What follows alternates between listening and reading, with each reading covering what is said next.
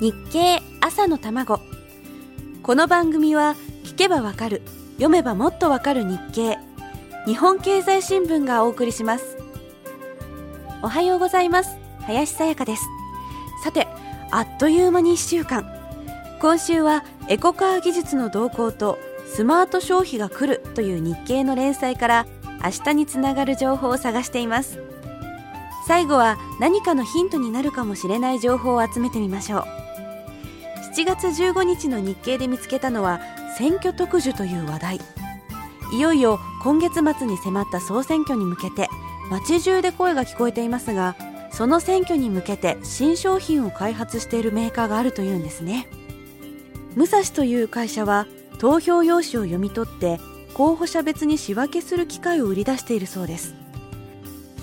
開票作業を短縮できればそれだけ選挙管理委員会にかかる人件費も減らせます。不正も減らせるはずです。そこに注目した新商品なんですね。1分間に数百枚の投票用紙を処理できるとなればかなり便利なシステムですよね。一方候補者に似せた人形を作るメーカーがあったり当選茶という名前のお茶を売り出すメーカーがあったり商品はアイデアがやっぱり大事なんだと思わせてくれます。本来なら選挙にはあまりお金がかかるべきではないんでしょうがどうせなら経済効果に結びついた方がいいというのが商売人の正直な気持ちでしょう。かと思えば百貨店も面白い取り組みを始めました。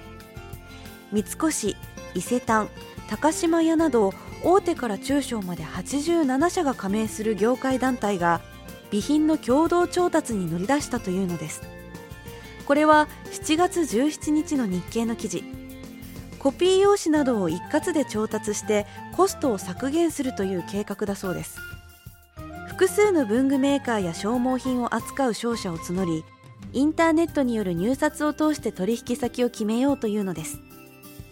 百貨店業界の落ち込みはこれまで何度も伝えられていますが同じコスト削減でも業界が団結することでより効率化するわけですし実際に商品を納入する方も数がまとまることで単価を下げられるというわけで実はかなり面白いシステムなんです。この動きは百貨店だけではなくいろいろな業種に広がっていくかもしれません。無駄を省くこと細かなニーズを見つけて商品を開発することあなたの会社でも実際にやっていることではありませんか？どうかいい情報があったらぜひ私に教えてくださいね。さあ今週はここまでです。